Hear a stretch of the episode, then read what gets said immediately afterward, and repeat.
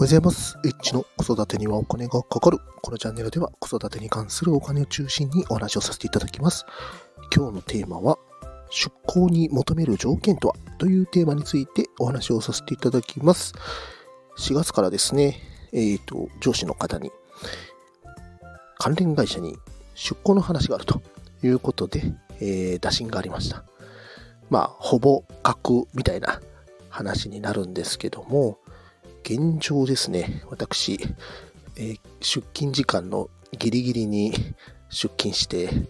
えーほぼほ、ほぼ残業せず帰ってるという生活をしておりまして、まあどうしてもね、子供のこと、朝保育園に送ったりとか、えー4月から小学校も始まってですね、えーどうするんだというようなことがあるんですけども、えー出向の話がちょっと出てまして、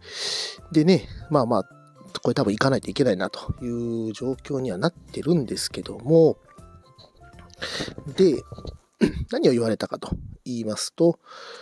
まあ、どういう条件だったらいけるかということで、まあ、言われてるんです。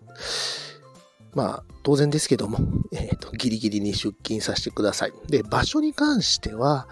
えっ、と、今、出勤してるところの、えっ、と、3駅先のところなので、まあ、別にね、あの、出向するからといって単身赴任になるとか、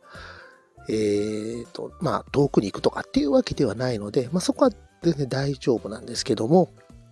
簡単に言うとね、えっ、と、まあ、急にね、あの、休むこともありますし、え早く帰らないといろいろとできなかったりとか、当然ですけども、やっぱり給料面とか、やっぱりね、そういったこともありますので、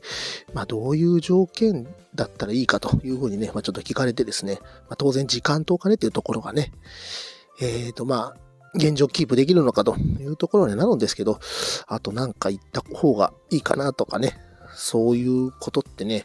あるんですかね。まあ、これ実際にね、働いてみないと、正直ちょっとわからないっていうのはあるんですけど、あとまあ期間的にはまあ半年ぐらいということでですね、聞いておりますんで、まあちょっとね、今後どうなるかわかんないですけども、まあ、どういったね、あの、条件でね、あの、出向とか、まあそういうのされてるのかなということで、まあもしね、ご経験の方とかいらっしゃいましたら、ぜひお聞かせいただけたらと思います。今日も最後まで聞いていただきまして、ありがとうございました。